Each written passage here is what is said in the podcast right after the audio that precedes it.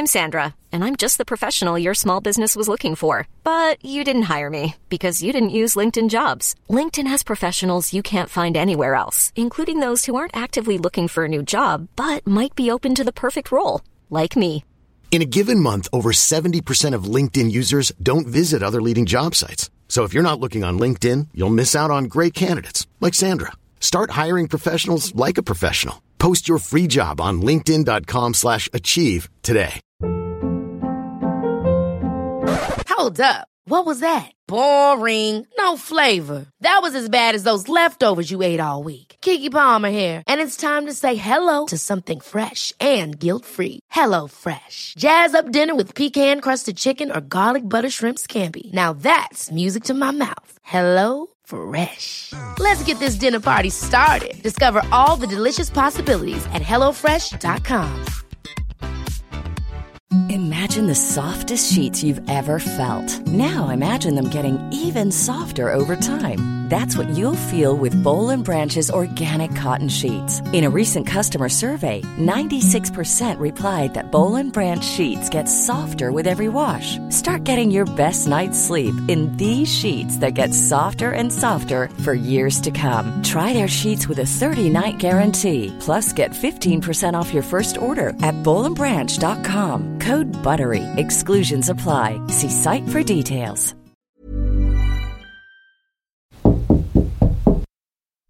Podcast is the new radio.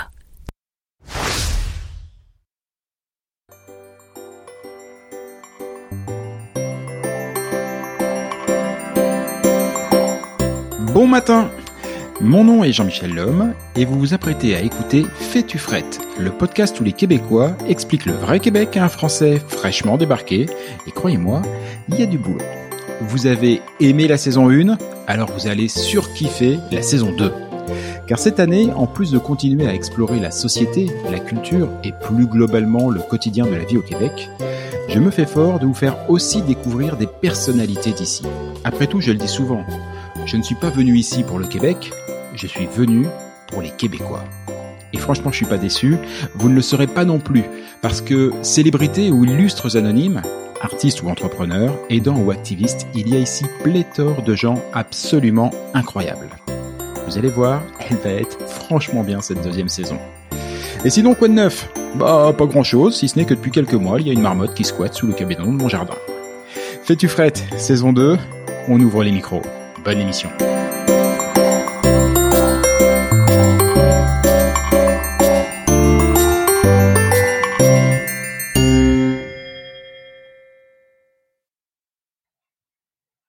Une province qui fait bloc. Alors tout d'abord, quelques éléments de contexte. Il y a quelques jours à peine, se sont déroulées les élections fédérales du Canada.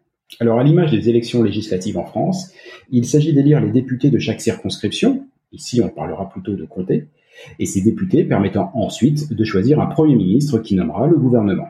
Du Canada, évidemment. À quelques exceptions près, les députés sortants ont été reconduits le nouveau Parlement est une quasi-photographie parfaite de ce qu'il était avant. Alors ainsi, pour terminer la, mise en contexte, Justin Trudeau est reconduit comme Premier ministre du Canada et il est actuellement en train de bâtir son gouvernement. C'était pour le contexte. Et c'était donc des élections nationales du Canada où tous les partis, même s'ils sillonnaient les provinces et localisaient évidemment hein, leurs promesses pour essayer d'obtenir le plus de voix, tous les partis se devaient de donner leur vision du Canada. Tous Pas tout à fait. Il y a une singularité, et cette singularité, c'est le Bloc québécois. C'est un parti à part sur l'échiquier national. Et pour cause, il n'est présent qu'au Québec. Ne cherchez pas le candidat du Bloc québécois en Colombie-Britannique, il n'y en a pas. Et ce qui est dingue, ce qui est même presque hallucinant, c'est que malgré cette présence réduite, très parcellaire, à une seule province, le Bloc québécois est aujourd'hui la troisième force politique au Parlement du Canada. Cela en dit long sur ce qu'est la société québécoise aujourd'hui. D'ailleurs, à plusieurs reprises, notamment dans l'épisode Code Québec qu'on avait fait avec Jean-Marc Léger il y, a, quelques mois maintenant, nous avions parlé euh, du schisme existant entre d'un côté le Québec et de l'autre le ROC, le Rest of Canada. Alors pour comprendre les enjeux qui se cachent derrière ce schisme entre le Bloc et le ROC, j'ai invité Alain Terrien, qui est leader parlementaire du Bloc québécois depuis son élection de 2019 et qui vient d'être brillamment réélu dans le comté de La Prairie, qui se trouve accessoirement être aussi mon comté. Bonjour, monsieur Terrien. Bonjour, comment allez-vous? Je vais excellemment bien et je me dois de commencer cette émission en vous félicitant. Bravo pour votre élection. Merci. On a travaillé très fort et puis on a mené une campagne positive et on a obtenu des très bons résultats. J'ai augmenté ma majorité. Ben, je dis j'ai, mais on a augmenté notre majorité parce qu'on est une équipe. Alors, je suis très, très content et je suis très content de, de, de jaser à un, de mes électeurs. Je ne sais pas si vous avez vous avez pas voté, vous n'êtes pas encore Mais non, j'ai pas encore voté, donc j'ai observé, mais c'était très euh, très intéressant pour moi de voir. je sais que vous avez toqué à beaucoup de portes, vous n'avez pas toqué à la mienne, mais en même temps, vous ne pouviez pas tout ben, faire. Ouais, c'est ça, mais j'en ai fait 4000 et 4000, euh, un petit peu plus que 4000. Je dis 4000 pour être sûr, d'au moins 4000. Puis c'est à peu près 10% du comté c'est beaucoup, là, quand même. Ah oui, c'est quand même énorme. mais, tu sais, les chances quand, sont quand même assez faibles que j'aille été chez vous, mais peut-être la prochaine fois parce que j'en fais beaucoup. Et, eh ben, j'essaie de pas tout le temps revenir aux mêmes places. Ça sera avec plaisir. En tout cas, c'est vrai que moi, j'ai, observé ça. Euh, de manière vraiment très très très curieuse parce que j'avais déjà fait euh, il y a quelques mois une émission sur la politique euh, québécoise avec Jean-Charles Panton qui a écrit un bouquin dessus et, je crois qu'en introduction, je lui avais dit, je lui avais dit, moi qui m'intéresse beaucoup à la politique depuis très longtemps, parce que je trouve que la politique a quelque chose de particulièrement noble quand elle est faite de manière noble. Euh, ben j'arrive ici au, Québec et j'étais un peu perdu. Je savais pas trop pour qui pour qui je voterais si je devais voter. Donc là, je me suis dit, je vais me servir de cette campagne pour voir un petit peu. Et euh, et c'est pour ça que je voulais absolument vous avoir parce que pour moi, le bloc québécois, c'était ça a été euh, bah, été une surprise par ce particularisme dingue. Le bloc québécois n'est présent qu'au Québec. Globalement, vous allez me dire si je me trompe, mais ne parle que du Québec. Et pourtant, nationalement, sur tout le Canada, aujourd'hui, avec 33 députés, alors je crois qu'il y a un recomptage en cours euh, qui est un peu problématique, mais 33 députés, vous êtes la troisième force politique dans tout le Canada. Il y a le parti euh, euh, fédéraliste qui est de Justin Trudeau, il y a les conservateurs qui sont qui sont derrière, et derrière le bloc québécois. Absolument. On est très fiers de ça, oui, en effet. Ah ben, et, quoi? Oui, et puis, euh, tu sais, tantôt, vous disiez euh, le reste du Canada et le Québec. Ben, nous, on ne parle pas du reste du Canada. On parle du Canada. Parce que si on dit le reste du Canada, c'est en supposant que nous sommes dans le Canada. Alors, le bloc mhm. québécois, nous, on se dit, ben, le Québec, c'est pas le Canada. Alors, c'est le Québec et le Canada. Malheureusement, pour un petit bout de temps encore, trop long, j'y mets pour moi, mais on est techniquement dans ce qu'on appelle le Canada. Mais le Bloc québécois ne parle que des Québécois et ne parle que pour les Québécois. Et je pense que c'est beaucoup ce qui fait que le Québec s'est attaché au parti politique du Bloc québécois parce que historiquement, le si on monte assez loin, avant la création du Bloc québécois, souvent les Québécois votaient pour des partis de façon très, très, euh, très forte comme par exemple Trudeau, euh, le Parti libéral, Trudeau père, en, 80, euh, en 80, il y avait eu 74 députés sur 75 du Québec qui avaient voté pour le Parti libéral et ça n'avait pas empêché euh, Pierre Trudeau de rapatrier la Constitution et de créer la Constitution de 82 sans l'accord du Québec. Et c'est toutes ces gifles consécutives qu'on a données au Québec de la part d'un gouvernement qui était souvent appuyé par les Québécois que les Québécois se sont dit c'est assez, tant qu'à appuyer un gouvernement ou un parti qui après nous gifle dans le visage, ben nous, on n'achète plus ça. On n'est pas défendu correctement par un parti dit national. On a, là, les gens vont dire, ouais, mais vous étiez au gouvernement. C'est parce que c'est sûr que quand tu mm-hmm. élis euh, des députés qui forment le gouvernement, on a souvent l'impression d'un pouvoir accru pour une province ou pour le Québec, parce qu'il n'est pas le cas. Euh, on n'a jamais été aussi mal défendu par un parti qui était souvent, qui faisait le plein des votes québécois. C'est comme si on nous prenait un peu pour acquis. Et puis, à ce moment-là, ben, euh, on, se permettait de, de, nous, euh, de nous écraser et de ne pas aller dans le sens de nos intérêts. évidemment, historiquement, avec le lac Meach, l'échec du lac Meach, qui était très prometteur pour beaucoup de Québécois, le lac Mich en 90, ben, l'échec du lac Mich en 90. Et à ce moment-là, on voulait réparer la, comment je pourrais dire ça, réparer la honte de 82 qui avait créé une constitution sans l'accord du Québec. On voulait entrer le Québec dans la constitution de 82 et on appelait ça l'entente du lac Meach, et elle a avorté en 90. Et c'est à partir de ce moment-là qu'on a créé le Bloc québécois. Euh, et les Québécois se sont dit, ça suffit. Nous, on a euh, mm. besoin d'un outil bien à nous qui va défendre seulement nos intérêts et ce sans compromis. Et c'est pas mal ce qui fait que le Bloc, en 31 ans, à 30 ans ou 31 ans d'existence, continue à être très fort et faire des gains pour le Québec et parler euh, et parler à Ottawa et défendre les intérêts du Québec. Vous savez, moi, je suis leader en chambre et quand je mm. parle le lundi matin, parce que je siège du lundi matin au jeudi après-midi, mon mandat est simple, c'est de défendre les intérêts des Québécois. Alors, on a la tête bien, bien, bien alignée là-dessus, et ce qui fait qu'on est extrêmement efficace dans nos interventions. Alors justement, je vais y revenir. Mais j'ai parlé beaucoup, mais je suis désolé. Non, non, mais c'est super. Euh, et je suis là pour écouter. Moi, c'est le but de la manœuvre. Et je pense que ceux qui m'écoutent, qui écoutent l'émission euh, aussi. Euh, juste une précision. Justin Trudeau, qui représente donc le Parti fédéraliste, il est québécois. C'est un élu aussi de Montréal, je crois, hein, ce quartier de euh, Oui, la ville de Montréal. Euh, quartier de Papineau. Et aujourd'hui, si je regarde la carte électorale, alors juste du Québec, c'est grosso modo la moitié euh, la, moitié des comtés qui vont pour le Parti fédéraliste de Justin Trudeau, mais l'autre moitié, c'est pour le bloc québécois. Donc, euh, on, parlait tout à l'heure d'une période pas si lointaine où c'était 74 sur 75 pour le mmh. fédéralisme.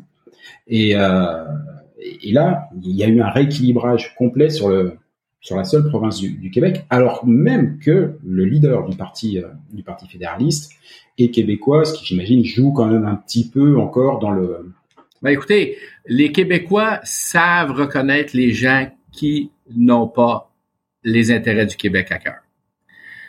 Les pires politiciens qui ont siégé à Ottawa pour les Québécois, ça, la plupart du temps, étaient des Québécois. J'exclus Brian Mulroney là-dedans. Mais quand on regarde Pierre-Éliott Trudeau, qui là, on a, on a appris, là, quelques mois, que Pierre-Éliott Trudeau, après la victoire du Parti québécois sur la scène euh, québécoise en 1976 avait demandé qu'on assèche économiquement le Québec pour les punir de, leur choix. Et ça, c'est un Québécois, Pierre-Le Trudeau. Et donc, il avait donné le mandat à des gens autour de lui qui avaient un pouvoir économique et politique considérable de tout faire pour punir le Québec de cette de leur décision d'appuyer un gouvernement souverainiste. Et quand on regarde euh, Jean Chrétien, c'était aussi un des pires face aux, euh, aux volontés euh, d'expansion, aux volontés de reconnaissance du Québec face à l'autodétermination, ça a été un des pires. Et Justin Trudeau est de ce calibre-là. Justin Trudeau euh, n'a pas des positions qui sont favorables à la survie et à la reconnaissance du peuple québécois comme il est. Et donc, les Québécois sont habitués de voir des politiciens québécois qui vont travailler contre les aspirations du Québec. Chez nous, c'est une euh, c'est une habitude de voir ce, type d'individu-là. Alors voilà, fait que c'est c'est pas étonnant que le bloc québécois résiste au fait que le premier ministre soit techniquement un Québécois, mais il était euh, il était euh, longtemps en Colombie-Britannique et bon. Alors, mais c'est ça. Même si c'est un premier ministre québécois, on le dit, ben ça n'empêche pas qu'il est extrêmement euh, extrêmement peu euh, reconnaissant envers les Québécois. Et ça, les Québécois le savent. Donc le Bloc québécois, une, une force majeure, majeure au Québec, absente dans les autres provinces de fait, mais ceci dit, donc troisième force représentée euh, au Parlement euh, du Canada. Euh, ben, j'imagine que comment ça, j'aimerais bien juste comprendre comment ça se passe au niveau des, au Parlement du, du, du Canada. Parce que, évidemment, la plupart des sujets que vous avez à débattre, à traiter, ce sont des sujets euh, pan-canadiens. Mais, mais vous avez raison, ouais. On, aurait tendance à penser ça. Mais d'abord, vous dire que là, on est dans un gouvernement minoritaire. Alors, euh, mm. le gouvernement fédéral est obligé de se trouver un allié parmi l'opposition. Actuellement, il y a trois oppositions qui vont lui permettre d'obtenir une majorité. Il y a le Parti conservateur, mais tous savent bien que le Parti conservateur et les libéraux, c'est chien et chat. Ils ne s'entendent que très rarement. Et il y a le NPD, de l'autre bout du spectre, le NPD qui est un qui est un parti très à gauche, très dépensier, euh, très multiculturaliste. Et donc, c'est un allié intéressant pour le Parti libéral, mais souvent, pour X raisons, ils s'entendent pas. Puis bon, je veux pas faire tout le détail de ces des stratégies qui les séparent des fois, euh, mais il reste le bloc québécois. Et moi, nous, étant donné qu'on peut pas former le gouvernement, alors notre perspective est simple. On est une opposition constructive. On n'est pas là pour dire toujours que le gouvernement est mauvais, parce que notre but c'est pas de le remplacer. Notre but, c'est de protéger les intérêts des Québécois. Alors, moi, quand je vais rencontrer, je suis leader en chambre, quand je rencontre le leader du gouvernement, ben, j'ai dit toujours, si c'est bon pour le Québec, c'est bon pour le Bloc. Et des fois, ils, font des politiques qui vont justement dans le sens des intérêts du Québec. Ça arrive. Ben, nous, on est d'accord avec eux pour les appuyer. Par contre, quand il y a des, quand ils font des choses qui ne vont pas dans le sens des intérêts des Québécois, ben à ce moment-là, on va dire quoi? Ben, on va dire, écoutez, euh, nous, on veut des corrections majeures ou sinon, on va voter contre. Et le fait que ce soit minoritaire, ben, ça nous donne beaucoup de pouvoir et on a réussi à avoir plein de gains à cause de ça. Ça, c'est juste vous, vous expliquer un peu là, comment fonctionne le Parlement dans un cas de gouvernement minoritaire et pourquoi le, Bloc québécois peut en profiter pour soutirer des gains intéressants pour le, pour le Québec. À votre question, euh, à savoir, euh, bon, mettons, ça, il va arithmétiquement. Tu dis que le Québec, c'est à peu près 22% de la population canadienne. Alors, il y a sûrement beaucoup de dossiers qui ne toucheraient pas au Québec, et qui va toucher les autres provinces, euh, ben à ce moment-là, comment a réagi le Bloc québécois? Mais c'est très rare que ça arrive, je vous dirais. La plupart des sujets touchent l'ensemble du Canada et le Québec. La plupart du temps.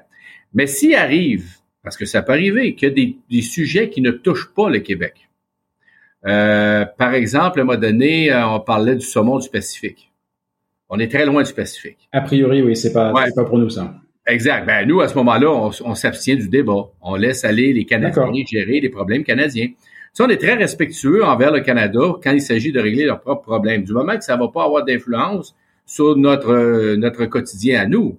Alors, quand on voit qu'il arrive des situations où euh, euh, on, que le Canada a à gérer des situations qui ne nous touchent pas, ben, à ce moment-là, on va laisser faire. Mais faites, faites attention à ça.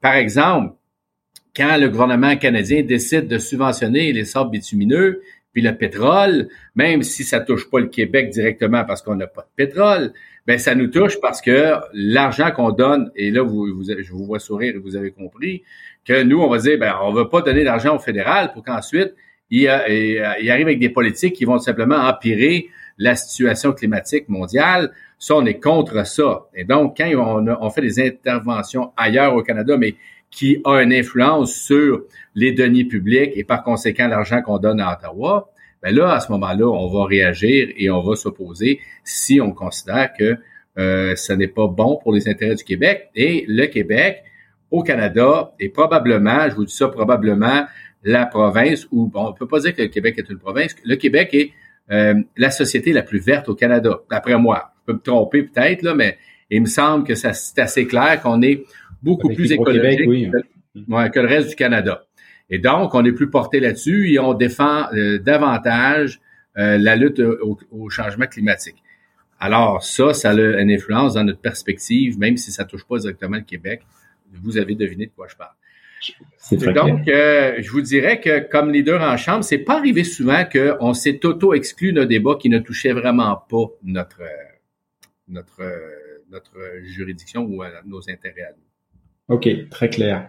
Euh, vous défendez les intérêts du Québec et clairement, je fais, vite vous aussi comprendre ce à quoi je fais, référence. Vous n'hésitez pas à montrer les dents, voire à vous fâcher tout rouge euh, quand on commence à maltraiter euh, ce qui vous semble important au Québec. Et euh, je pense à ce qui s'est passé lors du euh, débat anglophone, voilà, où le leader du, du bloc québécois, Pierre-Yves Franchet, Yves-François Blanchet. Yves-François Blanchet, pardon, excusez-moi. Non, ça va, pas de problème. Euh, Yves-François Blanchet a été interrogé par la modératrice, dont je répète que les, les, les, questions euh, qu'elle formulait avaient été euh, écrites par un groupe d'experts. Un consortium qui avait la... ouais. Reste qu'on l'a interrogé, Yves-François Blanchet, sur les lois concernant la laïcité, notamment au Québec, en les présentant comme étant des lois discriminatoires. Et racistes et raciste. Et là, c'est évidemment, il y a une, une levée de bouclier, alors seulement de Yves-François Blanchet sur le moment. Oui. C'est lui qui était interrogé, certes, mais euh, personne d'autre n'a bronché. C'est drôle que le, que le premier ministre qui se dit québécois n'a pas réagi du, tout, du tout. alors que, que les Québécois se sont fait traiter de racistes. Le seul à avoir réagi, c'est François Blanchette. Ils, sont, ils ont réagi le lendemain. Le lendemain. Alors tous, effectivement, quand ils ont vu ce que ça faisait au Québec, on les a tous euh, vus réagir et sortir un petit peu des, euh, des fumigènes en expliquant bah ouais mais je pouvais pas réagir parce que ouais, je voulais pas passer la dynamique. Vous savez, euh, les, les, les, parties de hockey souvent ils sont très très très rudes. Alors c'est comme si un de tes collègues mange un cross-check, un coup de bâton dans le dos de notre équipe et il y a une personne qui va le défendre seulement, mais après la partie dans la chambre, il y a trois quatre personnes qui crie au scandale puis qui crie que c'était épouvantable, mais durant la, partie, ben, ils étaient euh, absents complètement. Ils n'ont jamais défendu leurs collègues. C'est un peu ce qui s'est passé. Alors, vous savez, ça c'est, moi, on est habitué au bloc québécois de ces, de ces, de ces jeux euh, que, qui sont euh, qui sont faits par des acteurs qui n'ont aucun intérêt pour le Québec, à part pour avoir leur vote. Parce que quand c'est en anglais, ils ont un discours et quand c'est en français, ils ont un autre discours. Hein? Donc, euh, et, et là, mais ce qui est pire dans cette histoire-là, c'est que quand c'est en anglais, c'est souvent payant de faire du Québec bashing. Et donc, ces gens-là vont pas défendre le Québec parce qu'ils parlent en anglais, comme vous l'avez dit tantôt, au reste du Canada. Alors, ils parlent en anglais au Canada et ils savent que les Canadiens aiment ça, faire du Québec bashing et que plus ils font du Québec bashing et plus ils montent leurs intentions de vote dans, ces, dans, dans, le, dans le Canada. Alors, c'est sûr qu'elle n'allait pas défendre les, les, Québécois dans cette histoire-là parce que c'était en anglais et que ça les payait.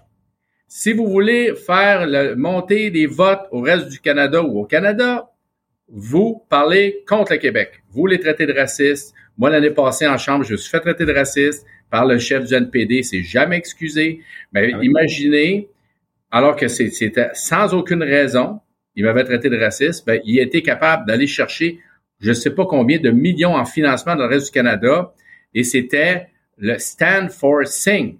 Alors, tout le monde était content qu'il m'ait traité de raciste parce que j'étais un Québécois, puis de facto, j'étais raciste. Alors, même s'il n'y avait aucune raison de le faire, il s'est jamais excusé, parce que si c'était excusé, à ce moment-là, le reste du Canada n'aurait pas été content contre lui.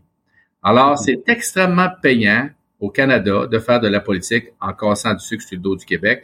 Alors, c'est évident qu'ils se, se sont pas portés à la défense du Québec. Ouais, c'est pas la première fois qu'on parle du, Québec bashing, euh, mais moi, c'était un peu cette fois, ce débat-là, c'était à peu près la première fois que je le voyais pour pour de vrai. Euh, et j'ai bien vu effectivement ce que, vous disiez, à savoir que tant qu'on on on utilisait la langue de Shakespeare, euh, ça posait aucun problème. Et dès que le lendemain on est repassé en français, oh là là là là, c'était euh, c'était infâme. Euh, c'était la première fois que je, l'observais, mais j'arrive pas encore à comprendre d'où est-ce que ça vient. Pourquoi est-ce que tout le reste du, du Canada se plaît euh, à faire du, du, Québec bashing? Est-ce que est-ce que la, la, langue est vraiment le, le, le point de cristallisation qui, qui génère ça? Ben moi je pense que oui. Écoutez, on était vous savez, on était conquis en 1760, 1759, euh, quand, quand, on a perdu Québec. Et tous les anglophones euh, qui foulaient le sol de l'Amérique du Nord voyaient la fin de la présence francophone en Amérique du Nord. C'était comme une évidence. On avait perdu, alors on devait s'assimiler. Et pour X raisons, écoutez, je ne ferai pas l'histoire avec vous, mais pour X raisons, on a résisté et on a continué à parler français. Et ça, ça les a toujours embêtés parce que dans leur idée, on ne méritait pas d'exister. Et quand il y aura la révolte des patriotes en 1837-38, euh, je ne sais pas si vous êtes au courant, mais en tout cas, les patriotes au Québec vont demander, entre autres, un gouvernement responsable. Ils vont demander qu'on reconnaisse la nation québécoise. il y a même, il y a même euh, un des chefs patriotes qui va déclarer l'indépendance du Bas-Canada de l'époque, qui est le Québec aujourd'hui. Et euh, ils vont demander, la reine va demander à Lord Durham de trouver des solutions pour régler le problème au Canada à l'époque. Et la solution qu'il va amener, c'est, il va dire, les, les francophones, le, le, Bas-Canada, les francophones, les Canadiens français, qu'on nous appelait à l'époque, mm. c'est un peuple sans histoire et sans culture. Alors, pour leur salut, ils doivent être assimilés. Alors, on est un caillou dans la botte. On résiste à coup de berceau au 19e siècle. On a résisté. On a été dans le monde les, les familles avec le plus d'enfants. 14, 15 enfants, 18, 20. Alors, on a résisté au, à la pression économique qu'on nous affligeait en ayant une, une, une, augmentation de notre démographie. Ils n'ont jamais été capables de nous mettre à notre place. Et on a toujours été une anomalie qui était censée être temporaire, qui est devenue permanente. Et là, ben, écoutez, le Canada est un pays bilingue, sauf que le reste du Canada, euh, quand on voit ce qui, comment ils traitent les minorités francophones, ben ça montre à quel point ils ont peu de respect pour le fait francophone en Amérique du Nord et dans leur pays au Canada. Et ça, ça montre à quel point la seule chose qui nous permet de survivre au Québec, le français au Québec, c'est d'avoir un État qui nous protège. Et c'est ce que ces gens-là n'aiment pas. C'est que le, que le gouvernement québécois, l'État québécois, sachant la menace démographique, économique, historique et politique qui qui, euh, qui afflige les francophones du Québec, ben que l'État québécois soit obligé d'utiliser de la législation pour défendre ces francophones-là. Et sans cela, ben moi je pense que le combat à moyen et long terme va être perdu. C'est qu'il y aura une assimilation des francophones euh, au Québec. Et c'est ça que ces gens-là n'aiment pas. C'est qu'on utilise l'État québécois pour protéger la, pour protéger le fait qu'on est une nation avec seule langue commune, le français. 8 ah, millions d'habitants sur un territoire de 360 millions d'anglophones. C'est le petit village ben d'Astérix. Hein. Ben vous savez, vous avez déjà entendu, j'invite les, euh, j'invite euh, vos, euh, vos, auditeurs à écouter la langue de chez nous, d'Yves mmh. Ah oui. Il parle de nous. Il parle de Félix Leclerc. Quand il parle de, quand il parle de l'hirondelle au printemps des musiques, qui va, qui va vous voir, ben ça, c'est Félix Leclerc, qui va vous voir et qui vous dit, à quelque part en Amérique du Nord, il y a un peuple qui est frère au vôtre et qu'on est cousin, qui parle encore français. Ben ça, c'est exceptionnel. Ce qu'on a réussi à faire, c'est exceptionnel d'avoir résisté à un flot anglophone, une marée anglophone pendant 250 ans, alors qu'en 1759, les Français, et là, je vous, vous accuse pas de quoi que ce soit. Vous n'étiez pas là, moi non plus. J'étais pas là, moi. Non, non, c'est ça, moi non plus. J'étais pas en projet. Vous savez que quand, quand on a perdu l'élite française, les notables français ont tous quitté. Ce qui est resté au Québec, c'est les Canadiens, les agriculteurs, les gens qui étaient peu éduqués, euh, qui avait, on n'avait pas beaucoup de culture à l'époque. Alors, c'est ces gens-là qui ont formé le Québec d'aujourd'hui. Alors, peu de gens considéraient que ce peuple-là, qui était extrêmement fragile, résisterait contre vents et marées anglophones à aujourd'hui, comme dit le poète, à imposer le français jusque dans ses collèges. Puis moi, quand j'enseignais, je disais à mes étudiants, vous vous imaginez à quel point on peut être fier aujourd'hui de se tenir encore debout, fatigué mais debout, et de parler encore français, la langue de notre mère mm. patrie. Mais c'est extraordinaire ce qu'on a accompli. Et moi, je suis très fier de ça, et c'est pour ça que je vais à Ottawa. Je vais à Ottawa pour défendre ce peuple-là, qui mérite d'être défendu, qui mérite d'avoir un meilleur sort, et qui mérite de s'épanouir, qui mérite son autodétermination, et comme dit Charles de Gaulle, qui mérite Vive le Québec libre qui mérite son indépendance. Et je me bats depuis que je suis jeune parce que j'y crois fondamentalement et que j'aime ma nation. Elle n'est pas meilleure que les autres, mais c'est ma nation. On n'est pas meilleur ou pire, on est juste différent. Et quand je suis au Parlement à Ottawa, moi, quand je parle de mon pays, je parle toujours du Québec. Et les autres députés, des fois, réagissent drôlement, mais je leur dis, on n'est pas meilleur que vous autres, on n'est pas pire, on est juste différent. Et à force de leur expliquer, leur dire, ben coudon, il y en a qui comprennent ça. Le bilinguisme, ouais. ça pourrait marcher ou pas? Non. Le bilinguisme au Québec, c'est de laisser tranquillement le, l'anglais devenir dominant. C'est tranquillement faire mourir le, français au Québec. On ne peut pas faire ça. Et là, je parle de bilinguisme institutionnel. Si vous me dites que vous êtes bilingue, bravo. Vous êtes trilingue, encore mieux. Vous êtes polyglotte, ben mon Dieu Seigneur, mm-hmm. euh, le bon Dieu pour vous. Bon. Mais je veux dire, quand on parle de bilinguisme institutionnel au Québec, c'est que l'anglais est tellement puissant, est tellement déjà présent que de dire, ben chez nous, ça sera le français ou anglais, ça sera la fin, du, la fin du français. On peut pas faire ça au Québec. Le Québec, notre langue de travail doit être le français. On a le droit de vivre, s'épanouir et mourir en français. On a le droit de tout faire ce qu'on a, ce qu'on a à faire à l'intérieur de nos frontières en français. On a le droit de se faire soigner en français. On a le droit d'aller à l'école en français. On a le droit de se faire servir en français. On a le droit de travailler en français. Et c'est pas juste le droit. Hey, it's Danny Pellegrino from Everything Iconic. Ready to upgrade your style game without blowing your budget? Check out Quince. They've got all the good stuff, shirts and polos, activewear and fine leather goods, all at 50 to 80% less than other high-end brands. And the best part? They're all about safe, ethical, and responsible manufacturing. Get that luxury vibe without the luxury price tag. Hit up quince.com slash upgrade for free shipping and 365 day returns on your next order. That's quince.com slash upgrade. Hiring for your small business? If you're not looking for professionals on LinkedIn, you're looking in the wrong place. That's like looking for your car keys in a fish tank. LinkedIn helps you hire professionals you can't find anywhere else, even those who aren't actively searching for a new job but might be open to the perfect role. In a given month, over 70% of LinkedIn users don't even visit other leading job sites. So start looking in the right place. With LinkedIn, you can hire professionals like a professional. Post your free job on linkedin.com slash achieve today. Il faut que ce soit en français. Si on ne fait pas ça, si on, introduit le bilinguisme, ça sera la fin du français au Québec.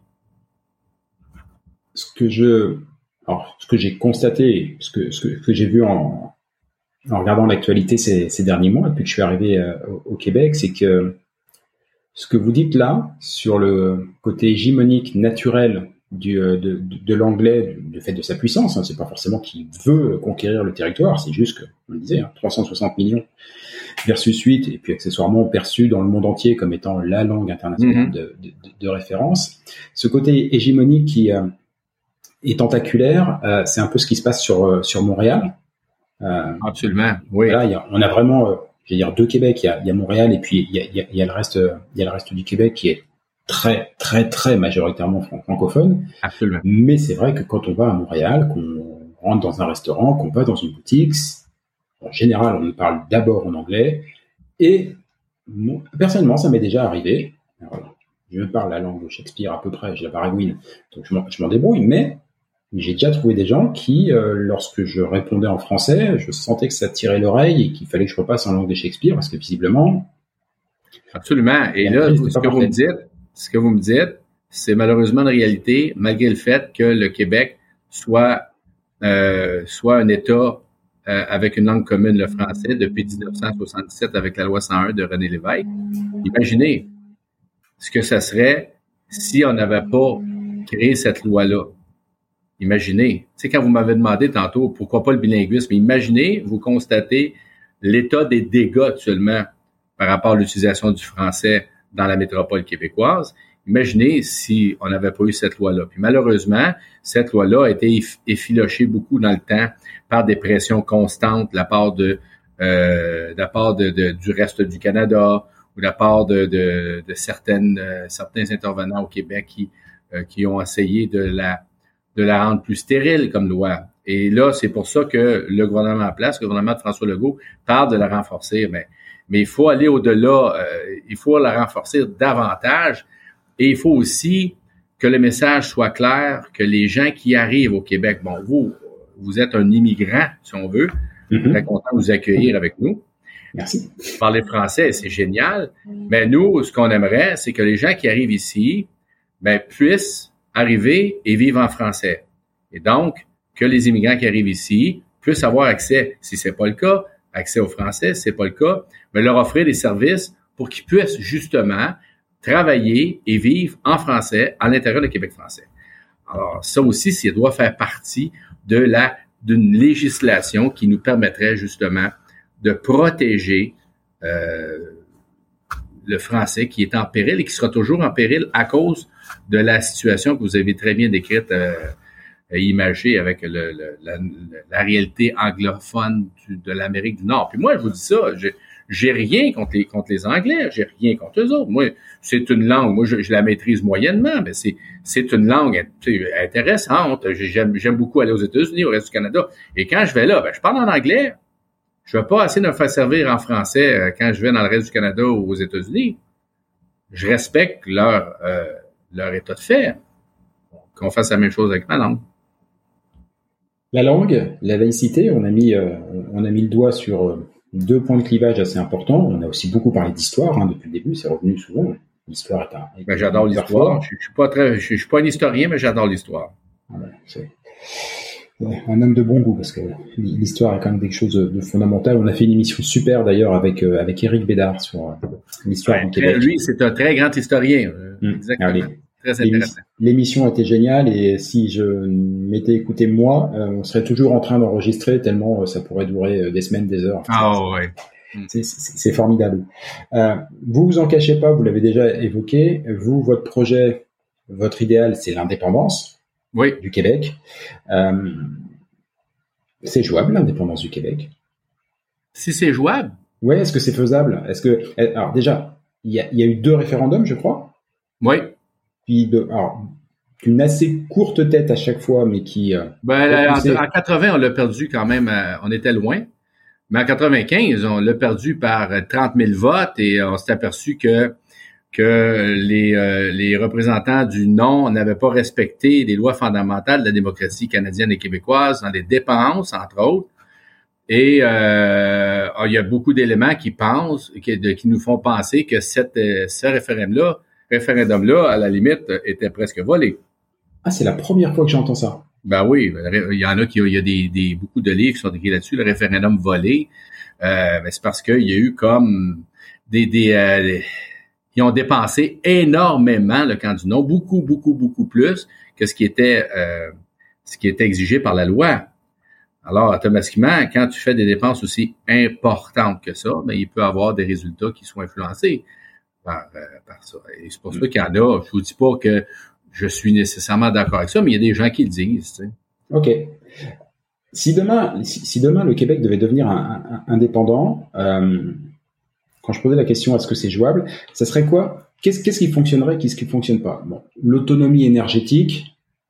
Je pense que là-dessus le Québec est assez est assez tranquille. Hydro-Québec qui euh, fournit euh, l'hydroélectricité, mm -hmm. en voilà à tel point qu'ils viennent de signer un énorme oh contrat avec euh, avec New York et effectivement en plus c'est l'une des deux seules énergies, euh, on va dire, euh, qui, qui, produit le, le, le moins ouais, de. On peut, on peut dire que c'est l'énergie verte, ouais. Voilà, c'est euh, voilà, c'est vraiment. On est chanceux.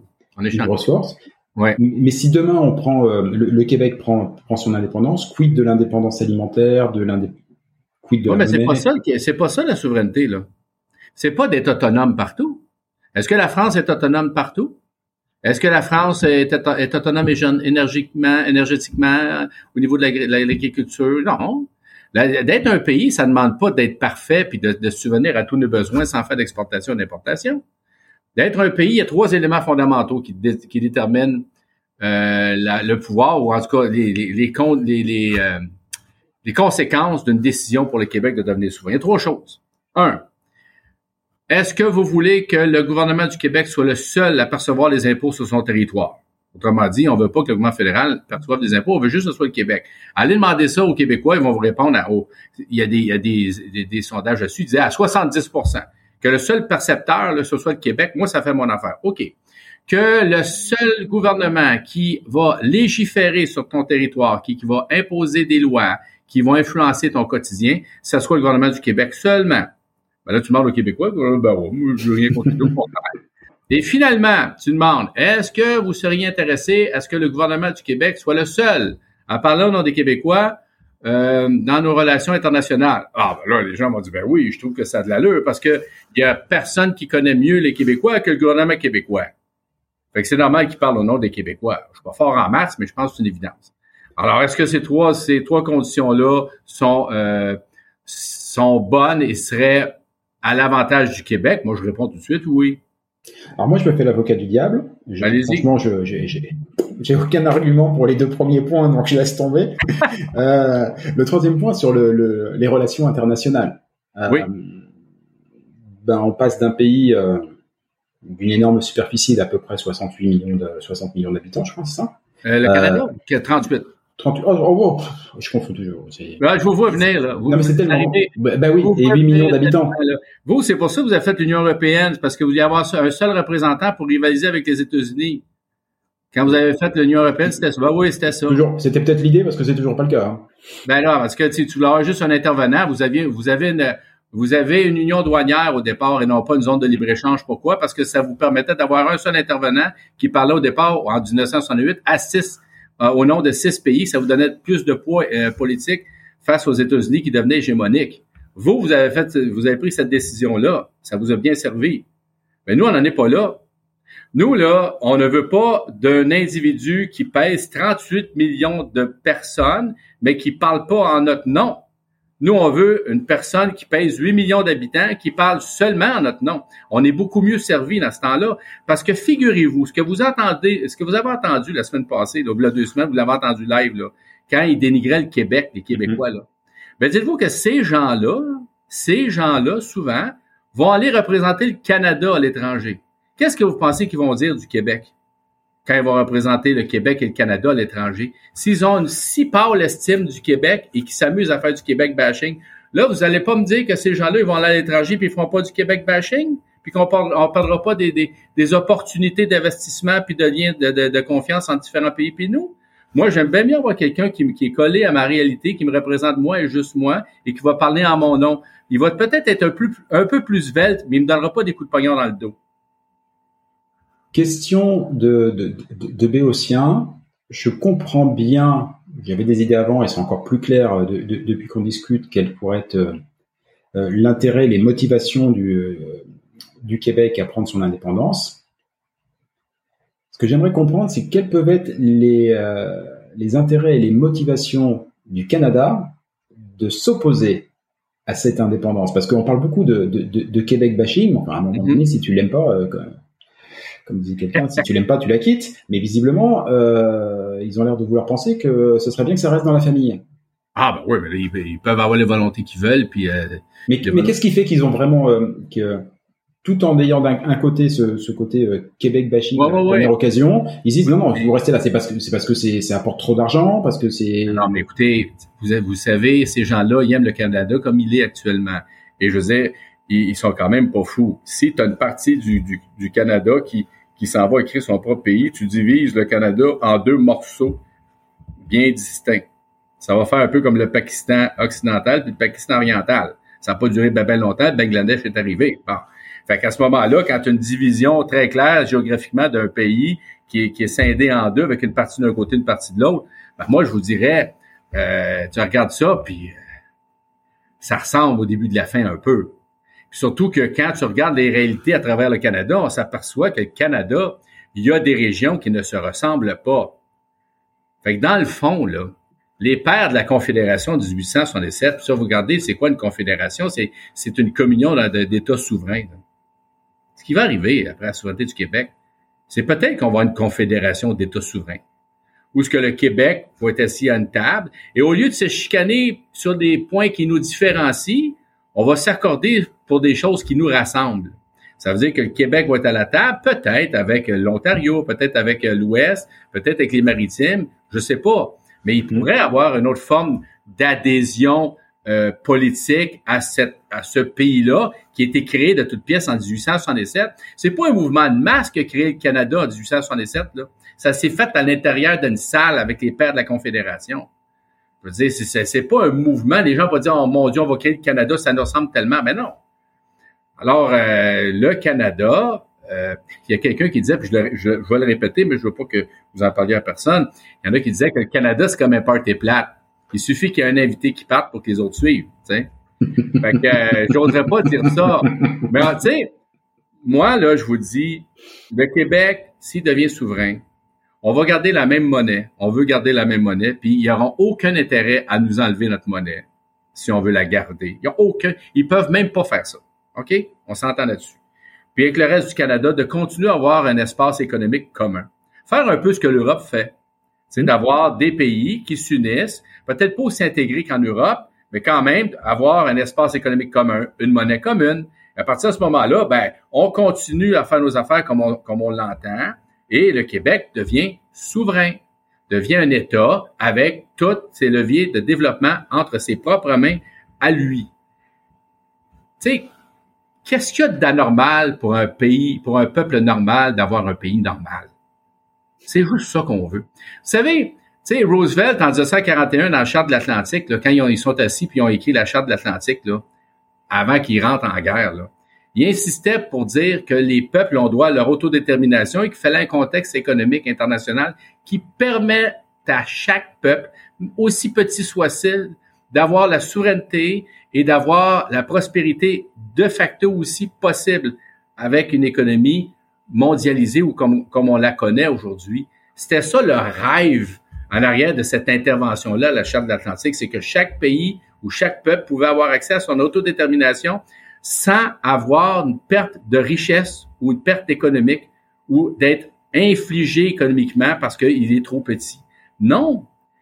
Puis dans votre introduction, tantôt, vous m'avez dit, il faut être autonome. Si non, il faut pas être autonome pour être un pays. Il faut juste se concentrer sur les choses qu'on est bon, comme Adam Smith nous disait, puis en produire tellement qu'on va en exporter, puis on va acheter avec cette exportation-là ce qu'on n'est pas capable de faire ou très Comme Hydro-Québec. Et voilà. Et donc, c'est ce que nous, on va faire. On n'est pas pire, on n'est pas meilleur que la France. On est juste bien moins nombreux. C'est un petit peu différent parce qu'à cause de notre accent, entre autres. Mais on a gardé beaucoup de la mère patrie, vous savez. Oui, je, je sais bien. Bah, Eric Bédard me, me l'expliquait en me disant que l'accent québécois est l'accent de, de France de l'époque. Ben oui, c'est le patois 17e. Voilà. Ben oui, c'est avant votre révolution. Ben oui, on a gardé le patois 17e. On est comme vos ancêtres. Mais eh, ceci dit, et je, et je, lui avais dit aussi, et, et ça revient très souvent dans, dans l'émission, il y a beaucoup de mots qu'on identifie comme du étant du, euh, du, du, québécois, en tout cas ici, qui sont moins des mots que, que ma grand-mère parlait en, en Charente, dans le petit village derrière. Tantôt, par exemple, qui est un mot que j'avais pas entendu depuis, euh, de, depuis 20 ans, mais ma grand-mère disait tantôt, elle parlait d'un chandail, euh, et même des expressions, le fameux tu interrogatif euh, qui nous perturbe tant. Euh, une prof de français m'a expliqué qu'en fait le tu interrogatif, c'était d'abord le til qui était devenu ti et qui était devenu ici le tu. Et euh, Vlatipa qui va pas faire ça, c'est une expression, une tournure de phrase que moi-même j'employais que ma grand-mère employait et que euh, dans, le patois charentais, on va dire, qu'on employait régulièrement, et eh il suffit juste de remplacer le ti ou til par le tu, et en fait, on a la version, euh, la, version québécoise. Donc effectivement, les similarités, elles sont quand même. Euh, ben. Tout, ça reste en famille. C'est ben quoi les les les enjeux pour le Québec dans les euh, dans les années qui viennent, les grands enjeux. Ce, pourquoi il faut il faut se battre indépendance mise à part? Ouais, ben là, on a parlé de la langue, on en a parlé beaucoup, c'est un enjeu considérable.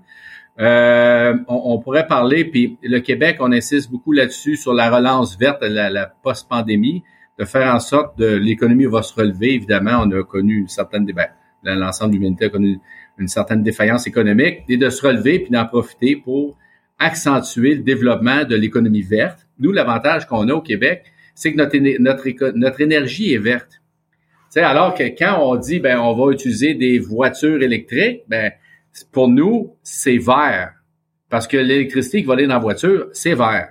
Tu sais, si tu fais ton électricité avec du pétrole ou autre chose, là c'est mm. contestable. Mais nous l'avantage qu'on a, c'est qu'à la seconde où on fait l'électrification des transports, à la seconde où on utilise davantage l'hydroélectricité, puis là on commence de plus en plus à utiliser l'éolien, ben à ce moment-là et le lithium, on a du lithium ici. On est capable de se développer un créneau d'économie verte et d'arrêter de penser en silo. Dire, et ça, il y a beaucoup, beaucoup de gens qui disent encore ça. On a le choix entre l'économie ou l'environnement. Non, on n'a pas le choix entre l'économie et l'environnement. On fait de l'économie verte, c'est encore bien mieux. L'économie de demain, on la produit et on la prépare aujourd'hui. C'est une économie qui est respectueuse de l'environnement, qui va faire en sorte qu'on atteigne des cibles de, de restriction de gaz à effet de serre. Et en plus, on va créer des jobs, créer des richesses. C'est là-dessus qu'on doit se lancer. Puis le Québec, nous, euh, je dirais pas par rapport à l'Europe ou d'autres pays dans le monde, mais par rapport à l'Amérique du Nord, je vous dirais, puis peut-être vous êtes ici depuis un an, peut-être vous l'avez peut-être constaté qu'on est qu'on a dans notre mentalité plus d'ouverture envers justement une économie verte, la relance verte, l'utilisation de ces technologies-là avant-gardistes. Moi, je pense. Je ne veux pas dire qu'on est meilleur que les autres. le reste du Canada, c'est une économie davantage pétrolière. Puis c'est pas à peu près, là. Tu sais, quand on dit là que que l'Alberta a une production élevée, puis c'est souvent on, on, appelle ça en guillemets quand on dit ça en chambre, les, les Albertains nous aiment pas, on dit c'est du pétrole sale. Ben tu sais, il n'y a pas juste l'Alberta qui est une activité pétrolière solide. Il y a tout le, le secteur, si on l'oublie souvent, le secteur financier canadien qui est rattaché au pétrole. Dans les 25 plus grands intervenants au niveau pétrolier, 5 sont des banques canadiennes. Alors, tout le circuit financier canadien est orienté, ou presque tout, faut pas exagérer, autour du pétrole, l'activité pétrolière de l'Ouest. Alors, on a une mentalité beaucoup plus axée sur le pétrole. Puis nous, on essaye au Parlement de faire réaliser ça à nos amis de l'Ouest. Puis on dit même au Québec, tant qu'envoyer 2-3 milliards par année de subventions pétrolières, ben regardez, prenez cet argent-là, vous le donne, prenez cet argent-là, puis faites le saut dans l'économie verte. Investissez dans l'économie verte, la place. Et c'est vraiment important parce que je, je reviens toujours à, à l'émission avec Éric Bédard et à son bouquin euh, L'histoire du Québec pour les nuls, c'est-à-dire en gros le bouquin qu'il a écrit pour moi. Euh, euh, il dit à la fin de... Quand à ces livres-là, on est tous des nuls, on apprend toutes sortes d'affaires. Et, et, à la fin, il parle de, de dix fiertés québécoises. Euh, et, et l'une de ces fiertés québécoises, la, même que c'est la première, c'est Hydro-Québec. Et quand je l'ai lu au départ, je me dit, ah bon, enfin ça va, c'est une société d'électricité. Je veux dire, moi je me sens pas spécialement fier d'EDF, quoi. C'est, c'est une société d'État, certes, c'est chouette, mais enfin bon, c'est, bon, c'est pas une fierté. Et en fait, au bout d'un an, et ça rejoint parfaitement ce que, ce que, ce que vous venez d'expliquer, je comprends beaucoup mieux euh, la fierté que représente euh, Hydro-Québec parce que ça va au-delà de d'un simple État, c'est un, presque un, c'est un Hydro-Québec, en fait, c'est un projet politique déjà d'autonomie à la base, mm-hmm. et puis maintenant c'est un projet d'économie d'avenir avec l'économie verte, l'exportation. Enfin, c'est une bonne poche. Je comprends beaucoup mieux la. Ben, vous savez, quand, quand, ils ont décidé de nationaliser l'électricité en 1962, c'est l'idée de René Lévesque. À l'époque, tout ce qu'on entendait aussi, c'était vous serez pas capable. On n'est pas capable, les Québécois, de faire ça. On n'a pas les connaissances suffisantes. Ça, c'est réservé aux Américains, aux gens qui ont l'argent, développement, tu sais, des développements astronomiques comme ça. On joue pas dans ces cours-là, on n'est pas capable. René Lévesque croyait beaucoup aux Québécois, il disait on est capable. C'est exactement la même chose que quand on parle de la souveraineté. C'est exactement la même affaire. Le discours qu'on avait en 62, quand on a commencé à parler de nationalisation d'électricité, on était né pour un petit pain, on est des porteurs mmh, d'eau, on ne devrait pas toucher à ça, ainsi de suite. On s'est, on s'est prouvé, on s'est réalisé avec l'hydroélectricité, avec Hydro-Québec ça a été une fierté extraordinaire. Mais moi, je vous dis, la souveraineté du Québec, là, c'est exactement la même chose. Exactement. C'est un projet enivrant, c'est un gros projet, mais les gens se disent, on n'est peut-être pas capable. Puis c'est souvent la critique qu'on a quand on parle aux gens. Économiquement, on va-tu être capable? On, va on, est, on est comme ça.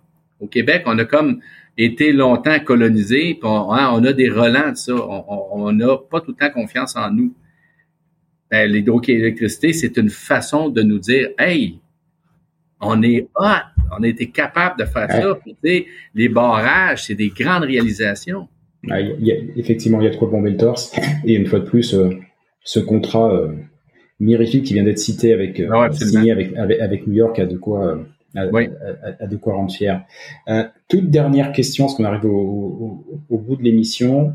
C'est quoi maintenant les, les prochaines étapes pour le bloc québécois? Si j'ai bien compris, euh, là, vous avez, euh, on va dire, euh, bien assis vos, vos, positions. C'est-à-dire que vous avez gagné un ou deux députés, je crois, toujours selon le recomptage qui est en cours. Oui, c'est ça. Là, officiellement, notre, on, a on avait 32. Là, on, sera à 33, mais il y a un recomptage au 33e comté. On ne sait pas si on va le garder ou non.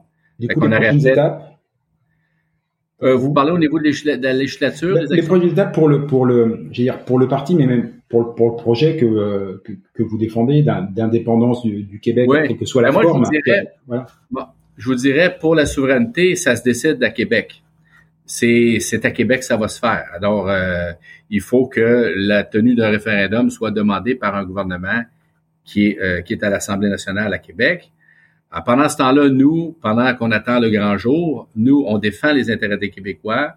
On est, on est, euh, on est un rempart de la protection du Québec contre souvent des lois, des positions, des politiques de, de Ottawa ou canadiennes qui vont souvent à l'encontre des désirs des Québécois. Alors, pendant qu'on attend ce grand jour-là, le Bloc va à Ottawa défendre les intérêts des Québécois et se faire le rempart de tout ce qui pourrait nous affliger et qui vient du pays euh, qui décide avec 50% de nos impôts et qui euh, font voter euh, à peu près 50% des lois qui nous qui, qui régimentent nos vies. Alors nous, on, on se tient debout.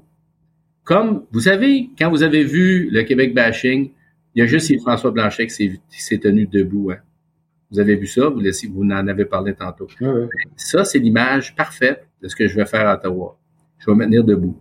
Je vais défendre les intérêts du Québec. Contre vents et marées, les Québécois peuvent être certains que je vais là pour une seule raison, les défendre, défendre leurs intérêts, défendre leurs valeurs, puis défendre les besoins qu'ils ont et les combler le plus possible avec ce qu'on envoie à Ottawa et avec les pièces législatives qui vont être votées là. C'est ma seule raison d'être à Ottawa. Puis je peux regarder mon, monde dans les yeux, là, puis je fais pas de compromis. Vous me regardez, là, vous me voyez, je fais pas de compromis. OK? Moi, je suis là pour les bonnes raisons. Puis quand je rencontre les gens chez nous, là, ils le savent. Ils savent reconnaître que je suis un battant. C'est depuis 2012 que je suis député. Puis j'ai toujours été là pour les, défendre, puis défendre les dossiers de, mon, de ma région, puis de mon pays. Si je vais continuer à le faire, tant que je vais être vivant. C'est beau de voir quelqu'un qui aime son pays comme ça. Euh, c'est, je, je, trouve que vous avez l'œil qui brille. Euh, ouais, c'est beau, c'est beau. Ben, merci. beaucoup. Ben, on est, vous savez, euh, c'est le seul que j'ai. fait que, tu sais, à un moment donné, euh, un des grands Québécois de l'histoire, c'est Pierre Bourgault, tu sais. Puis il disait, il faut protéger notre pays, il faut protéger notre langue parce que c'est notre langue. Puis il y a juste ici où on est chez nous. Fait qu'on n'a pas le choix de le protéger. Vous en avez qu'un Le plus possible, avec tout mon cœur et toute mon énergie. Vous en avez qu'un, mais moi, euh, au bout d'un an, je suis en passe d'en avoir deux. J'ai de la chance. je vous remercie énormément. Merci à vous. C'était très agréable. À très bientôt. on pourra s'en voir éventuellement, là, on n'est pas loin. Eh bien, avec plaisir. Avec grand plaisir. Ben oui, euh, vous me laisserez vos... Là, on n'est plus en enregistrement, là. Si, on est encore en enregistrement, ah, mais euh, vous inquiétez pas, je vous laisserai mes coordonnées quand même, il n'y a pas de souci. Ah bon, mais écoutez, oh, je suis désolé pour vos auditeurs. Alors, il euh, a pas de non, mais éventuellement, ça serait bien qu'on ait euh, qu'on continue ça sur, avec un café. Avec très plaisir, j'adore le café. À très bientôt. Ça marche. Au revoir. Merci beaucoup. Bye bye. Et voilà, Fais-tu frette, c'est fini pour aujourd'hui. Si vous êtes arrivé jusque-là, bravo, vous avez vraiment toute mon admiration. Mais bon, c'est probablement parce que cela vous a plu au moins un petit peu. Ou que vous êtes alors complètement. Bah, par défaut, j'opte quand même pour la première hypothèse. On va dire que c'est mon côté optimiste.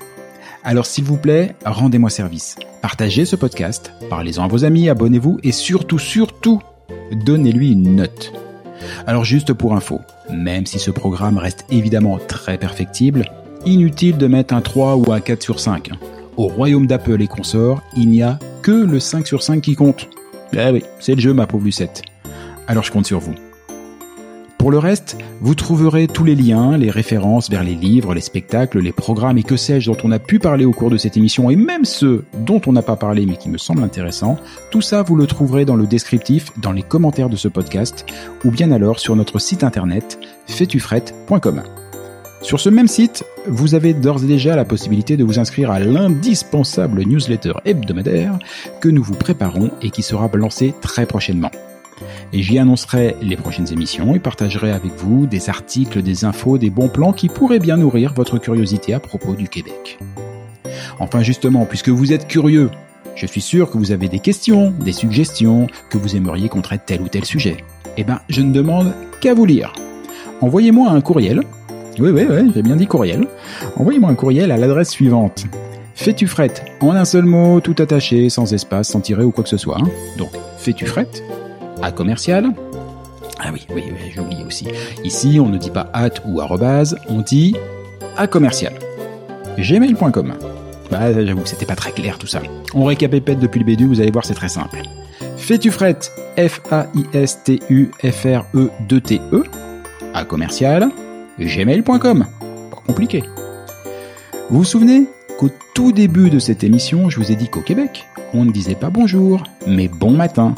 Et pour cause. Car ici, pour se dire au revoir, on se souhaite de passer un bonjour.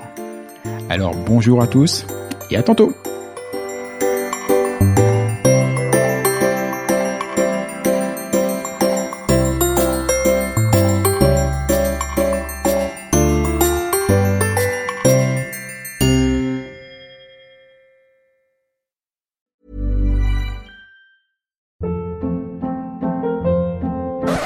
Up. What was that? Boring. No flavor. That was as bad as those leftovers you ate all week. Kiki Palmer here, and it's time to say hello to something fresh and guilt-free. Hello Fresh. Jazz up dinner with pecan-crusted chicken or garlic butter shrimp scampi. Now that's music to my mouth. Hello Fresh. Let's get this dinner party started. Discover all the delicious possibilities at hellofresh.com. Imagine the softest sheets you've ever felt. Now imagine them getting even softer over time. That's what you'll feel with Bowl and Branch's organic cotton sheets. In a recent customer survey, 96% replied that Bowl and Branch sheets get softer with every wash. Start getting your best night's sleep in these sheets that get softer and softer for years to come. Try their sheets with a 30-night guarantee. Plus, get 15% off your first order at bowlandbranch.com. Code BUTTERY. Exclusions apply. See site for details. Hi, I'm Daniel, founder of Pretty Litter. Did you know cats tend to hide symptoms of sickness and pain? I learned this the hard way after losing my cat, Gingy. So I created Pretty Litter, a health monitoring litter that helps detect early signs of illness by changing colors, saving you money and potentially your cat's life. Pretty Litter is veterinarian developed, and it's the easiest way to keep tabs on your fur baby's health right at home. Go to prettylitter.com and use code ACAST for 20% off your first order and a free cat toy. Terms and conditions apply. See site for details.